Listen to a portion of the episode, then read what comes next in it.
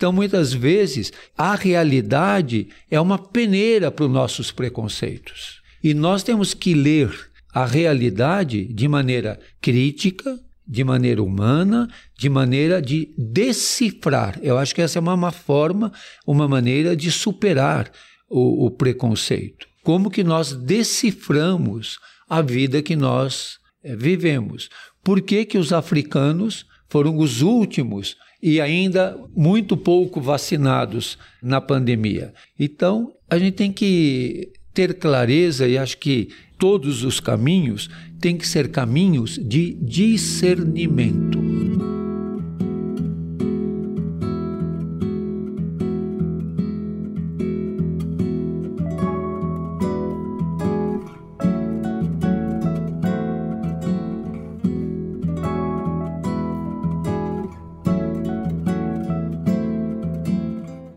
Algumas dúvidas universais só encontram lugar nas conversas promovidas pela espiritualidade. Temas como a morte, o perdão, a esperança, o equilíbrio, a justiça e o sofrimento estão presentes no nosso dia a dia. Aqui, vamos refletir e trocar ideias sobre esses assuntos, nos pautando pela paz e pela fé.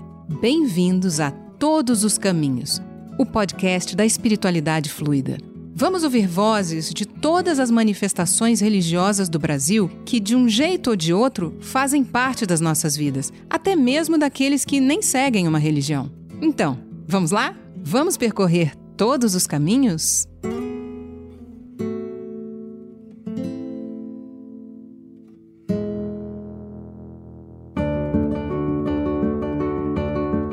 Olá! Este é o podcast Todos os Caminhos. Aqui vamos conversar sobre questões do nosso dia a dia, sempre nos pautando pela paz e pela fé. Eu sou Flávia Virgínia, cantora e compositora, oficiante religiosa do judaísmo. Estou aqui com o padre Júlio Lancelotti, sacerdote católico há mais de 37 anos, e o episódio de hoje vai tentar responder duas perguntas. A primeira é: o preconceito um dia vai deixar de existir?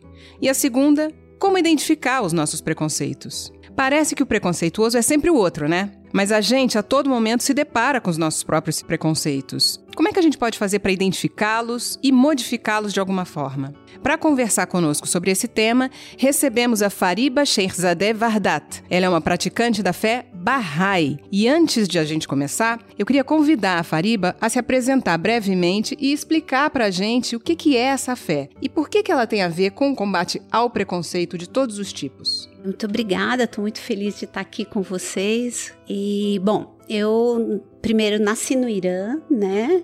E vim para o Brasil com os meus pais, que já eram barrais, né? E na fé barrai não existem sacerdotes, então eles vieram com pioneiros barrais fazer sua vida aqui no Brasil e falar da fé barrai. Então é assim que eu cheguei no Brasil, né? Quem sou eu? Bom, eu gosto sempre de dizer que eu sou mãe de três filhos e vó de duas netas. Isso eu sou, né? E o que eu estou, né, nesse momento, eu sirvo na comunidade Bahá'í no nível local, eu moro em São Caetano do Sul e também sirvo no nível nacional, na Assembleia Espiritual Nacional dos Barrais do Brasil. Por formação, eu sou engenheira química, mas muito logo eu uh, abandonei a engenharia para me dedicar à educação e trabalhar junto com o Instituto Ruhi, que é um instituto da comunidade Bahá'í, que prepara as pessoas para melhor servir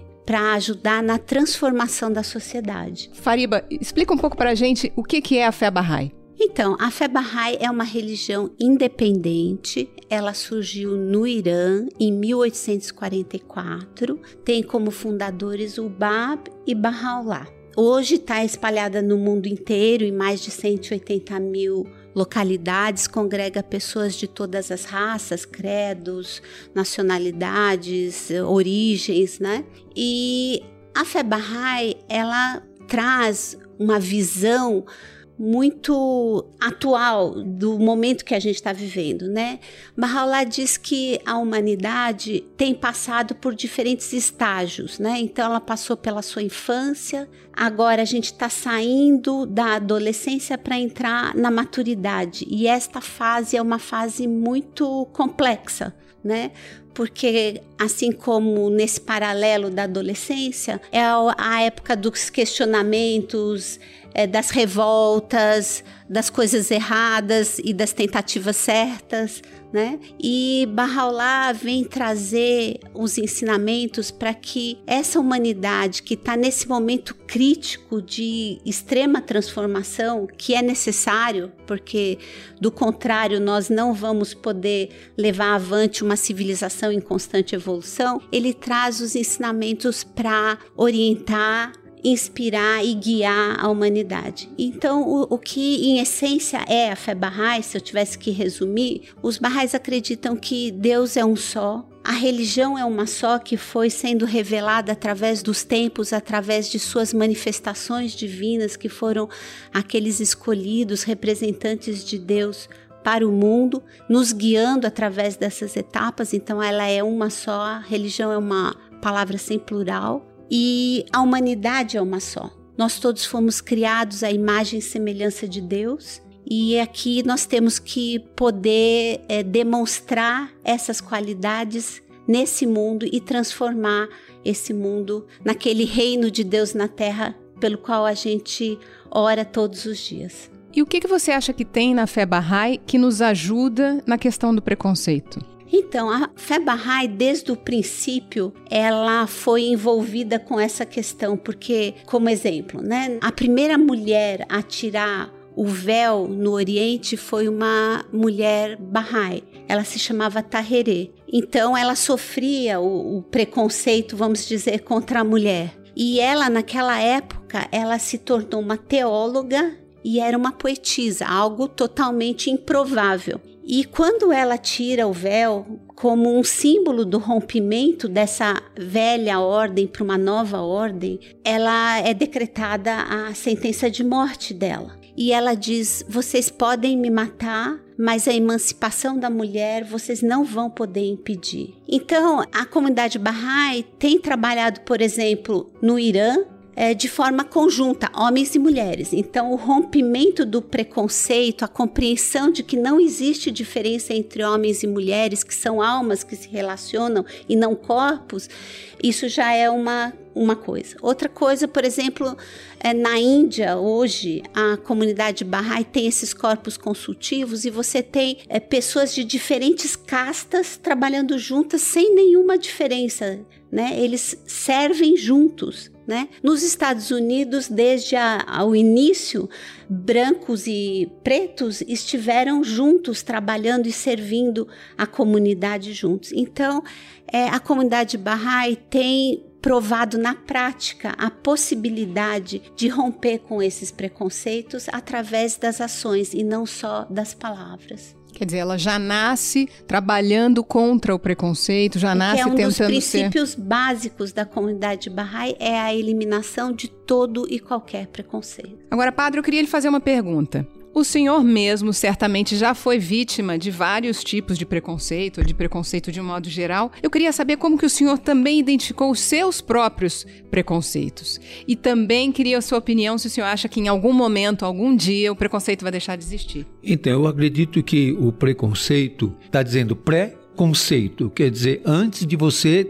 conceituar. Conceituar é identificar, é conhecer, é saber o que é. Então, o pré eu falo sem saber o que é. Então, por exemplo, quando me dizem você é um padre comunista, é um preconceito, porque eu pergunto para as pessoas: me dê quatro características do comunismo. Ou me dê uma característica fundamental do que você chama de comunismo. Ou, por exemplo, dizem: Ah, você é da teologia da libertação. Eu digo: qual é a identificação? Como é que você identifica que é teologia da libertação? Aí a pessoa não sabe dizer. Por quê? Nunca leu um texto fundamental, por exemplo, o preconceito com a religião Bahá'í. Se eu não conheço, se eu não sei o que é, e é, eu digo, essa é uma forma falsa, inadequada, eu posso, conhecendo, saber os pontos de identificação e os pontos em que nós não nos identificamos. É, a fé cristã tem os seus princípios, os seus fundamentos teológicos, éticos, morais. E a questão do preconceito é uma construção histórica também. por exemplo, é, no Irã, o preconceito com a mulher sem véu. É, é uma construção. Como em Israel, o preconceito com os palestinos. É uma questão política. É também uma questão econômica. Então, o preconceito ele é construído. Quem são os negros vítimas de preconceito no Brasil?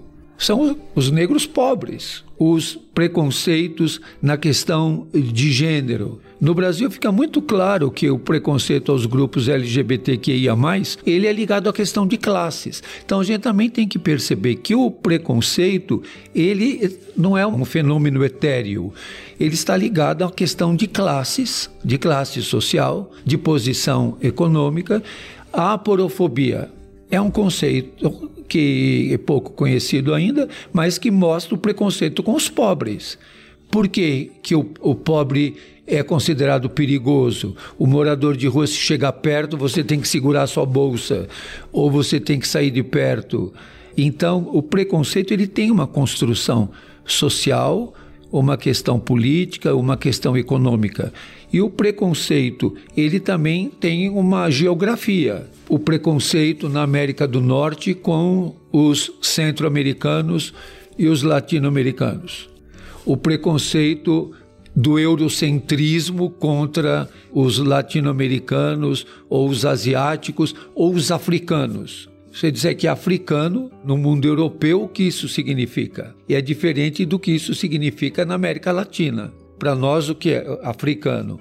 O preconceito que sofreram os judeus. Então, bastava a pessoa ser judeu para eh, os nazistas perseguirem, independente de, de saber quem era aquela pessoa. Ou, o campo de concentração tinha, inclusive, a estrela para ser colocada no peito, como tinha o triângulo, tinha os vários sinais dos diferentes grupos. Como que eu identifico o preconceito em mim? Na linguagem. Quando, por exemplo, eu falo, está denegrindo a minha imagem. Denegrir é uma palavra bastante preconceituosa, porque quer dizer, está tornando negro. Ou quando alguém faz uma barbeiragem no trânsito, a gente diz, deve ser uma mulher que está dirigindo. A linguagem nossa mostra, a gente vai identificando em si mesmo. Há lugar de mulher, é na cozinha.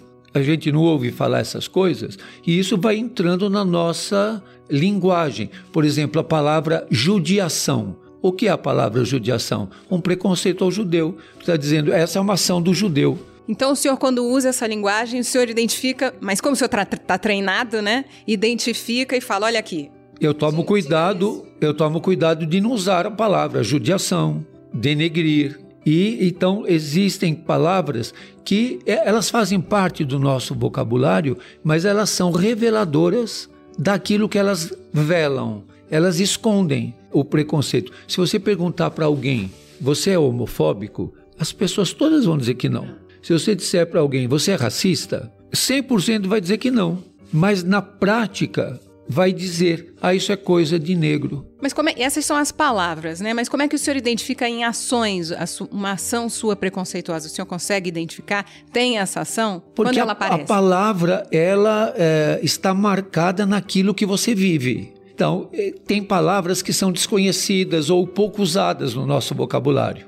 Eu sou de um tempo em que os jornais do domingo eram enormes. Não sei se vocês lembram. O, o Estadão era tinha 10 centímetros de altura. De altura. Com vários suplementos, suplementos temas, temas e diversos, tudo. bem trabalhados. Mas você pode pegar hoje, por exemplo, todas as revistas semanais e todos os jornais, mesmo na internet ou digitais ou impressos, e você não encontra nenhuma vez a palavra compaixão.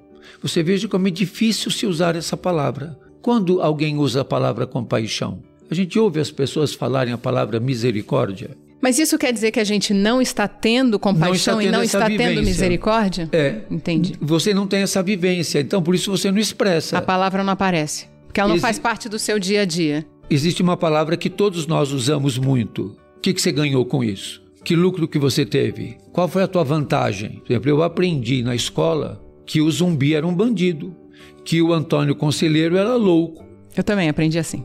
É, a história vai ter que ser reescrita, né? Porque ela é o que a gente tem hoje como registro histórico, isso não é real. O que dizem até hoje o pensamento, os indígenas são o quê? Folgados. Preguiçosos. Preguiçosos. Uhum. Você vê, eu tenho perguntado na comunidade: o que é mais importante? O indígena Yanomami ou o ouro que está embaixo da terra? As pessoas ficam perplexas, pensando, porque a nossa lógica imediatamente vai dizer: o mais importante é o ouro. É, mas qual é a lógica do mundo neoliberal capitalista?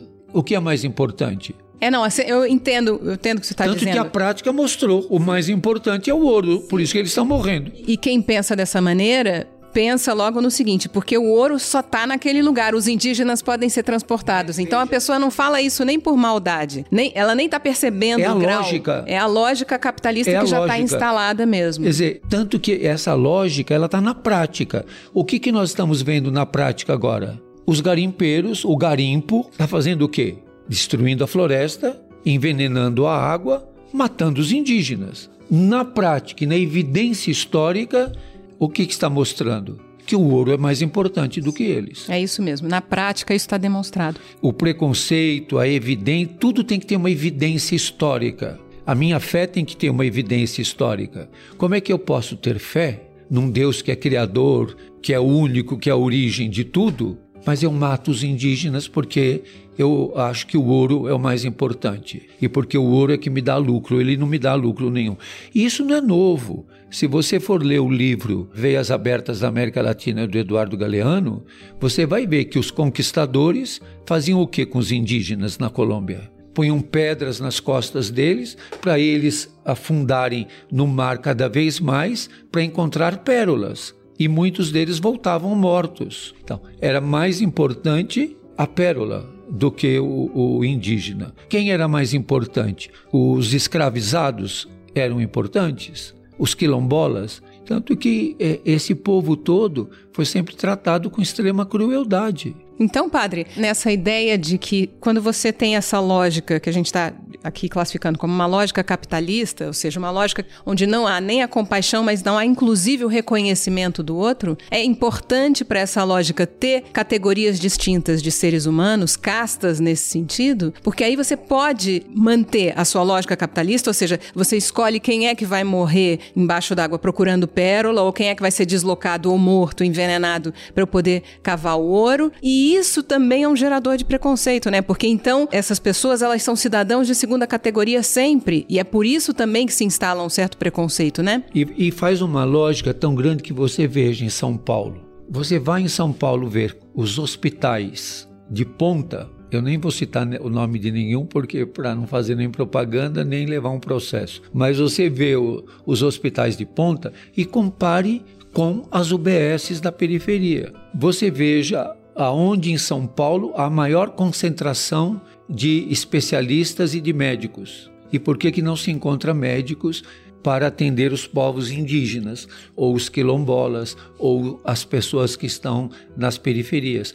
Veja a diferença das maternidades. As maternidades de linha, as maternidades top e onde as mulheres da periferia dão à luz, às vezes no carro da polícia, ou na rua ou na porta uh, da maternidade.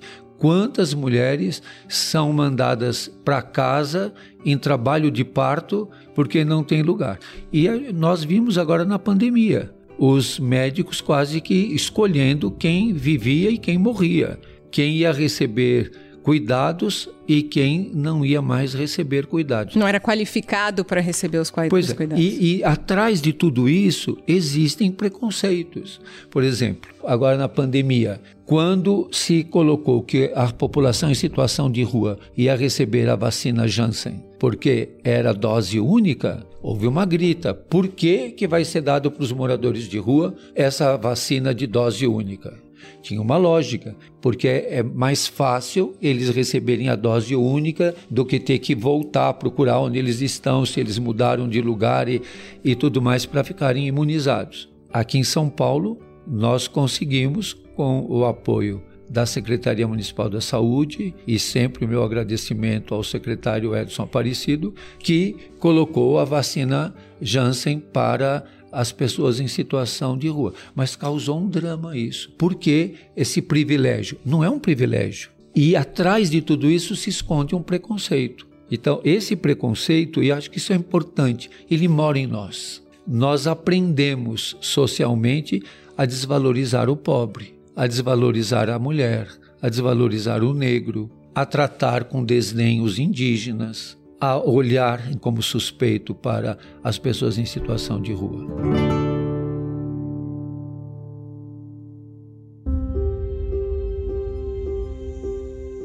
Todos nós temos preconceitos, né? Em graus diferentes. Eu acho que a gente precisa exercitar o combate ao nosso próprio preconceito, como a gente veio falando aqui, né? A gente tem que começar pela gente mesmo, né? Não só identificando o preconceito do outro. Fariba, se a gente pensar que é muita utopia acreditar que um dia o preconceito vai deixar de existir, mas ao mesmo tempo a gente sabe como é importante lutar contra ele, né? Como você acha que a gente deve alimentar diariamente esse sonho de que o preconceito tem sim solução? É assim, só para enfatizar aquilo que o padre disse, de fato o preconceito é algo aprendido, né? Mesmo ensinado no subconsciente da pessoa, não de uma forma explícita, né? Então Mandela, ele tinha uma frase que ele dizia assim: "Ninguém nasce odiando outra pessoa pela sua cor de pele, por sua origem ou ainda por sua religião. Para odiar, as pessoas precisam aprender e assim podem odiar, né? Mas elas também podem ser ensinadas a amar. Então, eu acho que a, a questão ela está muito ligada há uma crise de identidade profunda que a gente está vivendo na humanidade, onde a gente tem o nós e eles, né? E fica todo esse conflito de interesses, de grupos, de um grupo contra o outro. Então, enquanto a gente olhar para isso tudo desta forma, os preconceitos vão continuar a existir porque eu não me reconheço como um ser que foi criado por Deus e todos foram criados igualmente pelo mesmo Deus e nós somos da mesma matéria e existe uma unicidade entre nós. Eu gosto muito de uma analogia que Bahá'u'lláh usa, que a humanidade é como um corpo humano. O corpo humano tem diversos órgãos, né? Então, sei lá, tem o coração, tem os rins, tem o fígado. Se o coração disser, eu sou mais importante, então eu faço o que eu quiser e não importam os outros. Ou se o rim disser, não, eu sou importante, porque se eu não filtrar o sangue que vai chegar no coração, o coração não vale de nada. E assim por diante, eu não vou ter um corpo são. Não existe uma parte mais importante que a outra. A saúde das partes faz a saúde do todo e a saúde do todo faz a saúde das partes. Né? Então, quando eu compreender isso, eu acho que isso é um grande papel da religião, de relembrar a humanidade quem nós somos, né? a nobreza com que Deus nos criou né? As situações que existem hoje no mundo, que não são poucas e não são simples, elas foram ocasionadas por nós mesmos, humanidade, né? que levou a esse ponto. Por quê? Porque não compreendeu essa interconexão que existe entre nós. Então, se eu ficar olhando e falar assim, ah, olha, a Flávia é assim, ela é diferente, ela é linda, morena, cabelo crespo, eu sou branquinha, né? E olho cada um de uma forma diferente, é uma forma de, tá bom, eu aceito a Flávia do jeito que ela é, eu aceito o padre do jeito que ele é, mas se eu olho e falo assim, são almas que estão se relacionando porque nós somos seres espirituais vivendo num mundo material e a gente perdeu totalmente essa noção de quem nós somos. E aí, quando eu não sei quem eu sou, isso vai determinar a forma com que eu vou agir com a minha própria vida e como eu vou me relacionar com o mundo. Aí permite todas essas coisas que o Padre Júlio tão bem exemplificou aqui, porque essas pessoas esqueceram ou não foram ensinadas de quem elas são. Agora, interessante, né? Retomando essa frase do Mandela, ninguém nasce odiando o irmão, mas já nasce em consequência do ódio. Quem nasce na cidade de Tiradentes em São Paulo, tem uma perspectiva de vida bem menor do que quem nasce no Jardim Guedala, no Morumbi. Então, ele não nasce odiando ninguém, mas ele já nasce consequência do ódio do social. Ele já nasce pobre, Se a mãe dele não tiver condições, ele não vai ter uma boa alimentação, ele vai ser desnutrido. A escola onde ele vai é uma escola, como a gente sabe muitas vezes na periferia, deteriorada, quebrada, com professores mal pagos, vai ser rapidamente vítima do narcotráfico e vai ter uma perspectiva de vida muito menor e vai ser mais um número no genocídio da juventude negra. Então, hoje no Brasil, nascer pobre, negro, é, é uma consequência. Veja o que está acontecendo ou o que aconteceu em São Sebastião. Quem são os soterrados? Quem são os soterrados? São os pobres, os veranistas e os que têm as mansões de veraneio saíram de helicóptero, pagando 10 mil reais, 30 mil reais para saírem de lá. Quem morreu? Os pobres. Então, muitas vezes, a realidade é uma peneira para os nossos preconceitos. E nós temos que ler a realidade de maneira crítica, de maneira humana, de maneira de decifrar. Eu acho que essa é uma, uma forma, uma maneira de superar o, o preconceito. Como que nós deciframos a vida que nós é, vivemos? Por que, que os africanos foram os últimos e ainda muito pouco vacinados na pandemia? Então, a gente tem que ter clareza e acho que todos os caminhos têm que ser caminhos de discernimento. Caminhos de discernimento. E eu tenho que localizar em mim quem não tem espaço no meu olhar quem não tem espaço no meu afeto. E quem que não tem, padre? Pois é, eu tenho que pensar. Quando eu encontro, ontem eu encontrei, é, e almoçando com as pessoas em situação de rua, uma senhora que vive na área da luz e que sobrevive na prostituição. São até, a gente chama de vovós, que estão nessa situação. Quando eu me relaciono com ela, e ouvindo e almoçando do lado dela. E ela foi muito agradecida do, do, trabalho que ela está fazendo ali na casa de oração do povo da rua. Eu disse ao contrário, nós que temos que te agradecer. Porque hoje qual é a visão que se tem dessas pessoas? Quem quer ouvi-las? Partilhar e comer a comida que elas fizeram, comer junto com elas. Então eu tenho que olhar em mim e esse é um exercício difícil, porque nós queremos muito mudar os outros e pouco queremos mudar as, a nós mesmos. Então é um processo de humanização difícil.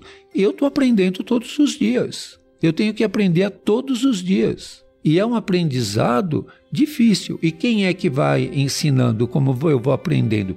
Nessa relação estar com as pessoas, né? Quando o senhor se coloca na possibilidade de estar junto, aí é que esse preconceito diminui, aí é que o senhor enxerga melhor a pessoa como ela é. Conviver, é que a, a convivência é um instrumento bom de, de superação do preconceito, o conhecimento no sentido não de um conhecimento teórico. Veja, por exemplo, grande parte das pessoas não considera que uma pessoa em situação de rua tem sentimentos eles também amam, eles também odeiam, eles também têm raiva, eles também têm bom humor e mau humor, mas considerar que eh, eles têm sentimentos não é fácil. Mas eles também têm preconceitos. Tem também, como todo ser humano. E isso também aparece no dia a dia deles, ah, normalmente. aparece.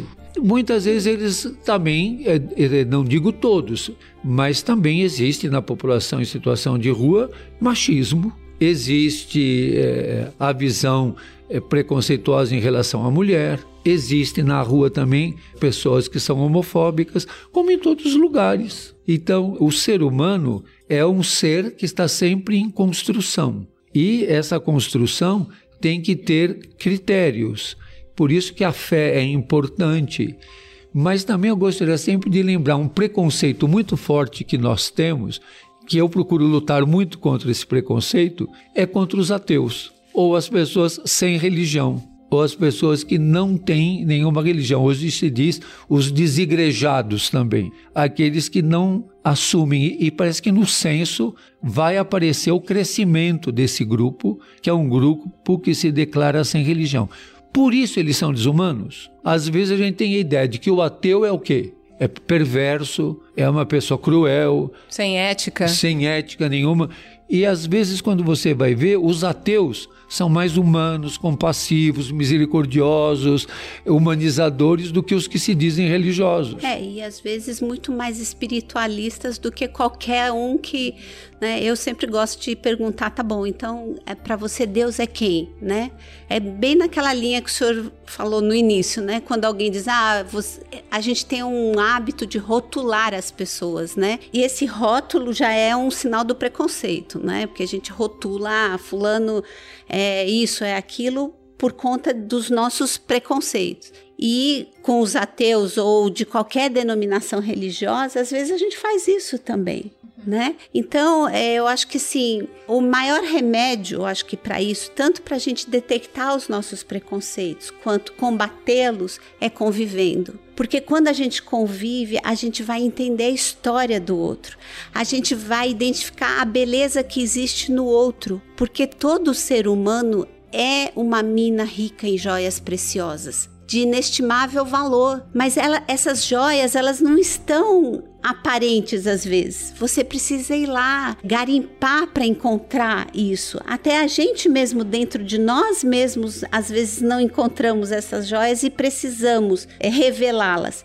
E eu acho que para revelar essas joias como na eliminação do preconceito, porque a eliminação do preconceito tem uma série de outras eh, qualidades envolvidas ali, né? Que é, é, amor, compaixão, bondade, desprendimento. Então, quando eu exerço isso, eu também é, trago à tona qualidades que eu mesma não conhecia ou eu me deparo com as minhas deficiências e se instala quando a gente tem essa preocupação um processo de reflexão. Agora, no que você estava falando, detectei um preconceito em mim.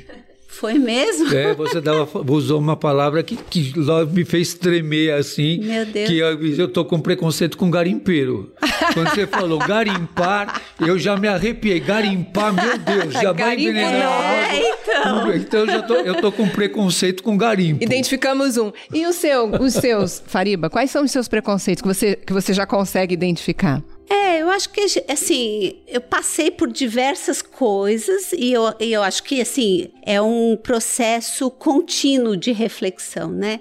Então, isso que o padre trouxe dessas pessoas, dessas mulheres que tiveram uma vida que não ofereceu nenhuma oportunidade para elas e elas ficaram na situação de prostituição e todas essas decorrências dessa falta de oportunidade porque o julgar é, eu acho que é o maior problema da humanidade. Um dos problemas é esse, porque Bahá'u'lláh diz que o que é mais estimado aos olhos de Deus é a justiça. E a justiça significa ver com seus próprios olhos, ouvir com seus próprios ouvidos. E a gente ouve e empresta os olhos dos outros muito facilmente. Então, nessas coisas todas. Eu participei de movimento interreligioso por um bom tempo e foi muito legal a gente poder apreciar na tradição dos outros o que é que nós tínhamos em comum para que isso nos unisse e não as nossas diferenças.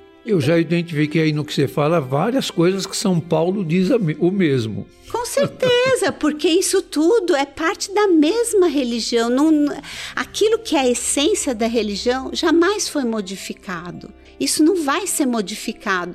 Agora, talvez o que a gente precisa prestar atenção é como a gente vai ajudar a humanidade como um todo a atravessar essa crise de identidade, porque agora as pessoas querem se identificar com grupos, né? Eu pertenço a esse grupo, a outro grupo e aí ficam uh, criando desunião. E a humanidade nesse momento precisa de união. Então, eu acredito que nós podemos ter um critério, que é o critério de humanizar a vida. A fome não humaniza, a fome desumaniza.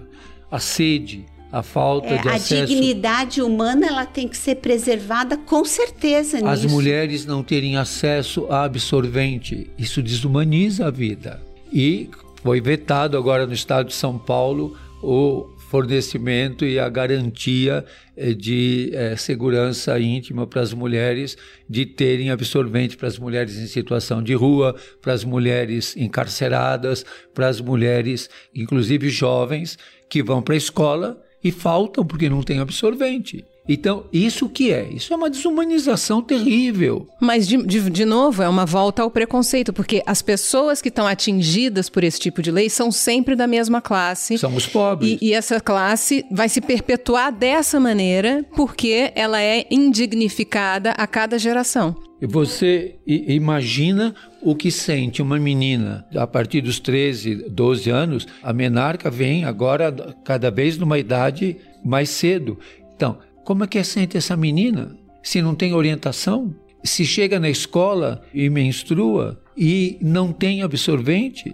Como é que ela lida com isso? É, então a gente vê que a solução passa muito por educação, né? Mas uma verdadeira educação, né? Uma educação que traga valores, princípios para a vida das pessoas. Toda e qualquer pessoa deveria de ter a oportunidade de estudar, né? E a superação dos preconceitos, eles têm impactos econômicos, sociais, políticos, garantir fruta para as crianças na rede escolar, garantir uma refeição adequada. Quantas crianças vão na escola e dizem: Posso levar esse para o meu irmão? Posso levar esse para minha mãe? Então, a gente tem que garantir, e a grande superação de todo tipo de preconceito é tratar todas as pessoas com dignidade plena na alimentação, no vestuário. Passar frio é triste demais não ter acesso à água potável. É inacreditável. Mas é o que nós. É inaceitável, né? Que nós vivemos. Nós estamos na pastoral de rua fazendo um, um projeto que estamos chamando de São Maximiliano Kolbe, porque é um santo católico que morreu de sede no campo de concentração, junto com os judeus, levando água potável para as pessoas em situação de rua. Sabe que às vezes eles preferem a água do que a, a, o alimento. Eles falam: não, não, é primeiro a água. E nós estamos levando os reservatórios de água na rua para que eles possam encher as garrafinhas e, e tomar água, e tomam às vezes quatro, cinco, seis copos seguidos de água, porque estão desidratados, porque ninguém quer dar água para eles. Então o preconceito está isso. Muitas vezes a pessoa em situação de rua vai num bar, pede um copo de água, é negado. Você imagine uma criança em situação de rua olhando a vitrine de uma padaria.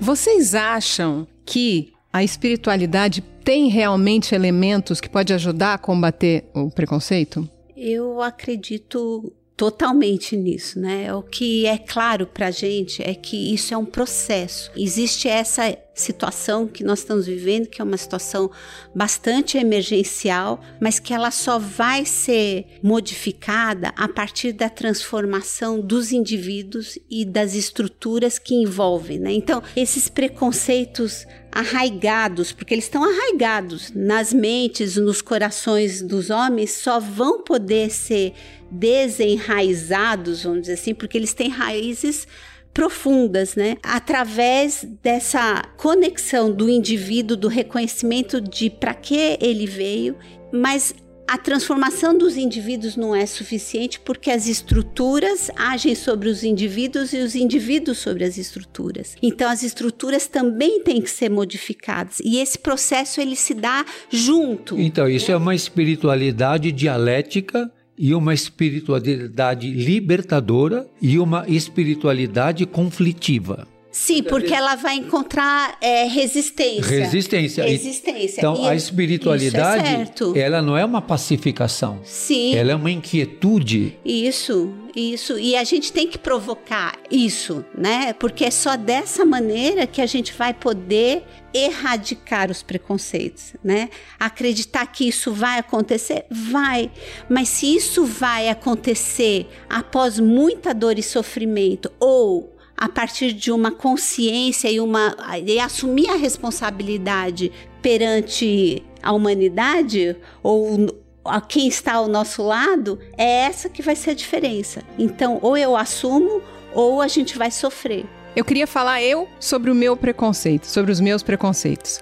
O preconceito que eu tenho, que eu reconheço melhor em mim, é o preconceito contra a vulgaridade, mas não contra as prostitutas, por exemplo. Eu não tenho preconceito contra as prostitutas e tenho uma opinião até meio diferente a respeito disso. O meu preconceito maior é contra a vulgaridade que é exercida muito a céu aberto agora, assim, muito aceita na nossa sociedade, na sociedade vigente da televisão, do mundo das artes, a forma como as pessoas estão se portando, inclusive não só mulheres, mas homens também, muito nos cantores, portar-se de forma vulgar. Eu não consigo suportar aquilo. Eu deveria suportar aquilo? Ou a vulgaridade, tô falando assim da vulgaridade de mostrar o corpo e, e, fazer todo um trabalho que às vezes é de música e ele tá pautado na sexualidade exclusivamente e a mulher tá vendendo uma imagem exclusivamente sexual através de instrumentos como a música ou como as artes dramáticas, um ator, uma, uma atriz, um cantor, uma cantora. Eu não consigo tolerar aquilo. Isso é um preconceito, algo que eu preciso superar? Não, eu acredito que não ter preconceito não significa aceitar tudo. Você tem que ter critérios éticos. Vou dizer, vou ter preconceito com aqueles que causam a fome para os pobres? Não, eu não tenho preconceito com eles. Eu tenho uma posição clara. Eles não podem causar a fome, ou como eles não podem usar a mulher como objeto de consumo. Então, é por isso que é conflitivo porque você vai ter que humanizar a vida e lutar pela humanização da vida, lutando contra as forças que oprimem. Por exemplo, tirar agora o garimpo das terras dos povos Yanomami é conflitivo. É conflitivo, é uma situação dramática. Não é fácil. Despoluir as águas envenenadas com mercúrio então, ah, você está com preconceito com o garimpo. Não, eu tenho que ter um critério ético de humanização. Humanização, justiça e dignificação da vida de Exato, todos. De né? todos. Então, da mulher, do quilombola, do indígena, da população em situação de rua, veja um grupo que nós somos extremamente preconceituosos com os presos com as mulheres presas, com os encarcerados. Você quer levar um susto é alguém falar para você eu já fui preso. É, eu estou saindo da cadeia é, hoje. Saí ontem da cadeia. Eu ouço isso todo dia. Então é uma situação extremamente difícil. Eu sempre lembro é, numa celebração que eu estava na penitenciária feminina do Tatuapé, eu acompanhei aquela penitenciária feminina do dia que ela abriu ao dia que ela fechou. Só contar o que eu vivi naqueles anos de penitenciária feminina dá uma enciclopédia. E um dia uma presa falou para mim na hora da celebração: Cuidado, Padre. Todos nos odeiam e odeiam também os que gostam de nós. Então, senhor tome cuidado, porque você gosta de nós, você vai ser odiado também. Então, você defender estas mulheres contra a violência, todo mundo vai dizer, mas é, elas estão lá porque elas estavam rezando, cozinhando, por que, que elas foram parar lá?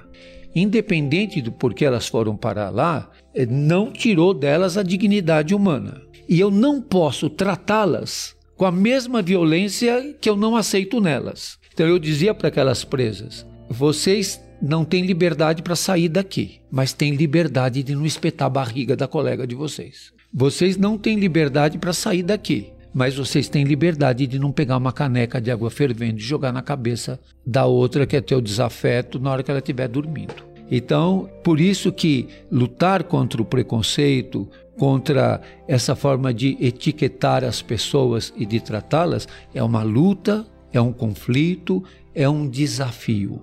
Mas, padre, é, pegando aqui uma coisa que a Fariba falou, uma expressão importante, nós e eles, né? Eu acredito que tudo começa aí. Embora o nós e eles seja bem mais complexo do que quando a gente fala assim, pode parecer, né? É muito complexo mesmo. Desde o início da, da formação das sociedades é que você tem essa sensação de que eu pertenço a um determinado grupo com um conjunto de características, com costumes, com crenças, com uma visão de mundo, com o que, que eu quero para o futuro. E, e o, o outro que é diferente tem a mesma coisa, se considera, está no centro das suas próprias características, também me enxerga como diferente. Então nós nos enxergamos como diferentes e veja que isso é tão problemático que até quando a gente está falando do governo, a gente fala nós e eles. Não, porque eles no governo, como se quem tivesse no governo não fosse a gente também. Quer dizer, são pessoas como nós que estão no governo, que estão nos governando e tomando as decisões e agindo e etc., bem ou mal, são pessoas iguaizinhas a nós. Então, a questão do nós e eles é complexa, porque a gente sempre se coloca nessa posição, quando ela é, a gente talvez devesse melhorar essas fronteiras. Eu conheci aqui um angolano, eu morei em Angola. mas quando eu voltei para cá, eu conheci um angolano que era um uma pessoa que tinha sido de um. A Angola teve um, uma guerra civil muito séria e muito longa, 40 anos, e existiam dois principais partidos. O partido que venceu a guerra e ficou no poder durante muitos anos e está no poder até hoje, ficou lutando contra esse outro partido. E esse rapaz era deste segundo partido, que perdeu, enfim, que até hoje ainda não, não conseguiram estar no poder direito e tal. E ele me falou um negócio muito interessante. Ele disse: antes de ter o Estado, esse Estado que nós conhecemos em Angola, todas as pessoas eram diferentes e, portanto, eram tratadas da mesma maneira, recebiam o mesmo tratamento, porque na nossa sociedade era reconhecido que todo mundo era diferente. Um é diferente do outro. Então existia um tipo de tratamento para todos. Quando chegou o Estado, o Estado veio com uma retórica de que nós somos todos iguais e, portanto, trata a todo mundo diferente. Então, reinstaura uma sociedade de castas em que uns são privilegiados e outros não são. E eu achei essa visão dele muito interessante. Quando a gente pensa que tudo é uma coisa só, a nossa tendência é fazer as, as diferenciações por meio de preconceitos e privilégios. Se a gente conseguisse enxergar que naturalmente todos nós somos diferentes, talvez a gente se sentisse na obrigação, ou talvez viesse de forma natural, tratar todo mundo da mesma maneira.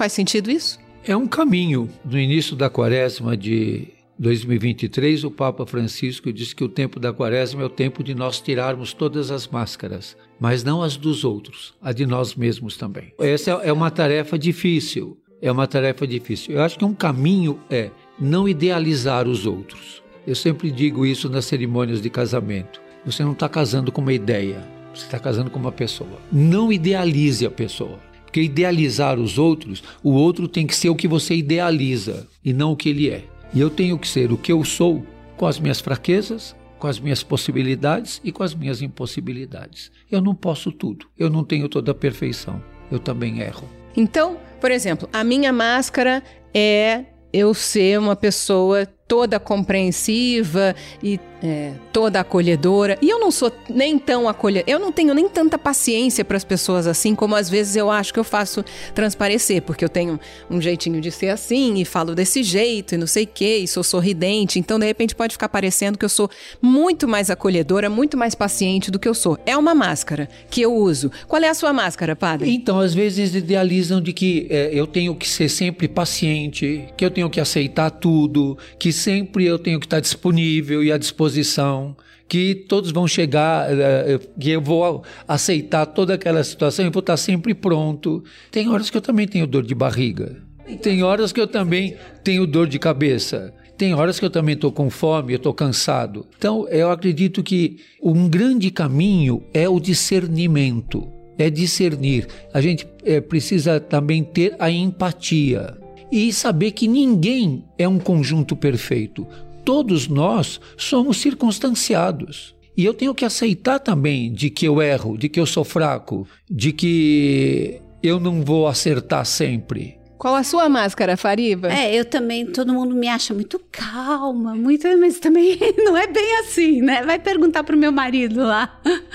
Mas assim, é, isso que o, o padre trouxe me fez lembrar um ensinamento que Abdul Bahá traz, né? E que eu acho que a solução para convivência, numa unidade, na diversidade verdadeira, é esse ensinamento de Abdul Bahá. Abdul Bahá diz que se uma pessoa tem 10 qualidades e um defeito, a gente tem que olhar para as qualidades. E se a pessoa tem uma única qualidade e 10 defeitos, eu deveria me centrar na qualidade, porque todo mundo tem uma qualidade. E a forma da gente eliminar o preconceito, eu acho que é muito nessa linha de a gente olhar o que há de bom no outro, e a gente normalmente faz o contrário né? É, a gente tem uma tendência a olhar o ruim, o defeito, e nós não somos perfeitos. E a gente exige do outro uma perfeição. Então, para que haja uma unidade na diversidade, eu preciso reconhecer os diferentes matizes, cores,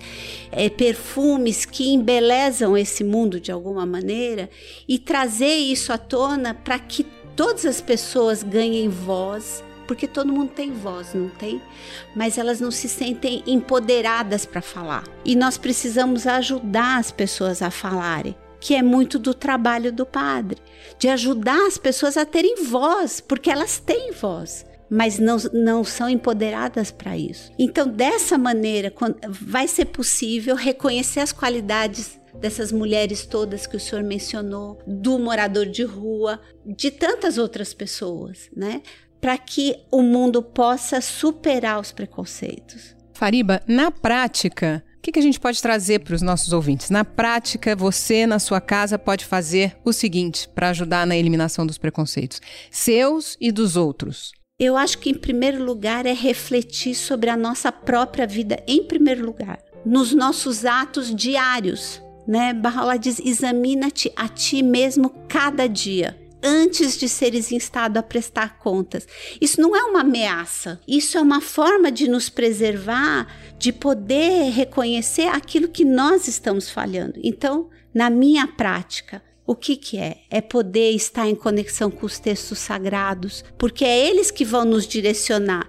E Deus não só nos dá os ensinamentos, mas Ele nos dá a força para muitas vezes ser resiliente nessas situações de combate. E é o que no catolicismo se chama de o um exame de consciência. Né? Isso. Né? Até o Papa Francisco tem falado muito disso. No final do dia, olha o teu dia. E aí eu tenho que ver no meu dia quando eu fui desumano, quando eu cheguei no meu limite, quando eu consegui responder sem ferir.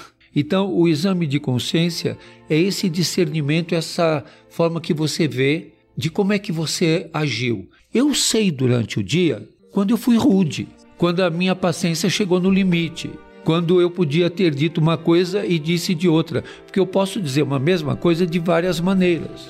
Então, por que, que eu disse dessa maneira? Eu poderia ter dito de outra, mas eu disse dessa maneira. Então, eu mesmo sou capaz de fazer tudo isso. Às vezes eu falo para os moradores de rua, quando eles contam uma história que eu já conheço e alguma coisa que é assim estrambólica, eu falo para eles: eu vou pôr um espelho, você fala isso na frente do espelho para ver se você mesmo acredita no que você está falando. o espelho é muito interessante para eu digo para eles: olha no espelho e conta essa história para ver se você mesmo acredita nisso. E também eu falo muito para eles: se põe no meu lugar. Então, dentro do catolicismo, e é muito importante isso, o exame de consciência.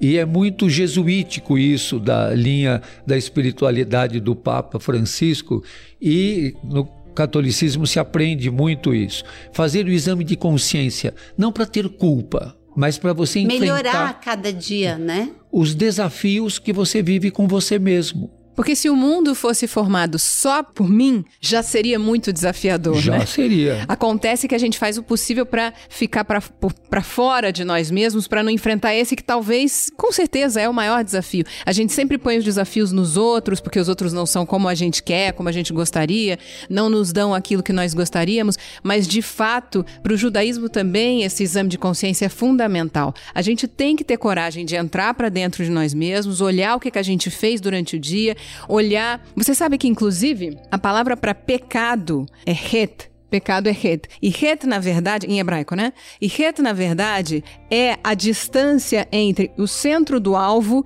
e o lugar onde, onde caiu a flecha. Isso, essa distância é que é o het. E você não vai acertar sempre no alvo. É, você não vai acertar sempre no alvo. Então ali você cometeu o que a gente chama de pecado. Ali ocorre o que nós chamamos de pecado, que nem sempre é intencional. Quer dizer, você mirou no alvo, você queria falar de uma determinada, o padre estava contando, queria falar de uma determinada forma com a pessoa, mas naquele momento você não conseguiu, deu errado, você está aborrecido, está com fome, está isso, está aquilo. Então, no judaísmo, a gente tem essa forma de ver de é onde você mirou, onde você acertou, treinar para acertar melhor da próxima vez, né? Uma boa forma de vencer o preconceito é não cobrar, principalmente cobranças em relações afetivas e amorosas. Então, cobrar amor dos outros nunca dá certo. O amor sempre é gratuidade. E também porque a gente não sabe disso mas a gente é capaz de aceitar as pessoas como elas são. A gente pensa que tem um, uma tolerância menor do que o que a gente realmente tem. É, eu acho que é esse o nosso trabalho, né? E a gente ter um amor incondicional, você tem que olhar com outros olhos as pessoas, né? Não é, olhar para a alma da pessoa. E a alma dessa pessoa com certeza é boa. Bom, eu agradeço muito aqui a presença da Fariba aqui com a gente, né, padre? Muito bom ter você aqui. Talvez acreditar que o preconceito um dia vai deixar de existir seja uma utopia, né? Um sonho ou ideal. Tudo começa com uma utopia. Pois é. E pode ser um compromisso. Pois é, pois é. Responsabilidade. Não, e a gente viu que a gente precisa acreditar, seja Perseguir utopia, isso, né? compromisso, a gente precisa acreditar nesse lugar, num mundo em que nós e eles perdem essas fronteiras negativas, apenas as características passam a ser coisas bonitas que a gente pode admirar no outro, ou como disse bem a Fariba, por mais que haja coisas que a gente não goste em alguém, também pode haver o que a gente goste se a gente tiver o olho para ver, né? As nossas atitudes moldam o amanhã e a gente precisa estar atento a isso, a como a gente quer moldar esse amanhã, né? A gente precisa de alguma forma entender que os pequenos gestos, as ações grandiosas, tudo isso é um processo de desconstrução do preconceito, de inclusão, se a gente puser a nossa mente nisso. O preconceito é uma ferida social e é preciso saber que existem ações práticas, sociais, políticas que podem destruir cotidianamente ou pelo menos minimizar os preconceitos. Como sociedade, a gente precisa encontrar esses lugares e falar sobre esses assuntos de uma maneira, como se diz hoje, proativa, não simplesmente ficar na teoria ou reclamar dos preconceitos e depois deixar aquilo daquela maneira. A gente precisa agir em relação ao preconceito. Se você gostou da nossa conversa de hoje, compartilhe o nosso episódio usando a hashtag Todos os Caminhos. Dê continuidade ao papo de hoje. Diga pra gente como você desconstrói os seus preconceitos no dia a dia e não deixe de enviar para seus amigos e familiares aqueles que você acredita que precisam ouvir e refletir sobre esse tema. Até a próxima semana!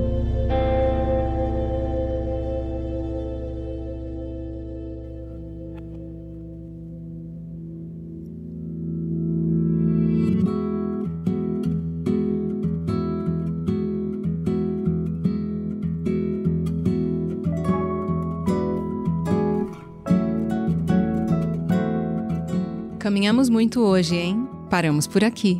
E no próximo sábado tem episódio novo, disponível no Globoplay e em todas as plataformas de áudio. Até lá, você pode ouvir nossas pílulas diárias de sabedoria, publicadas de segunda a sexta, sempre pela manhã. E não se esqueça de ativar a notificação na sua plataforma de áudio preferida para não perder nenhum episódio. Para saber mais sobre os convidados deste episódio e onde encontrá-los, clique nos links na descrição do podcast. Todos os Caminhos, o podcast da espiritualidade fluida.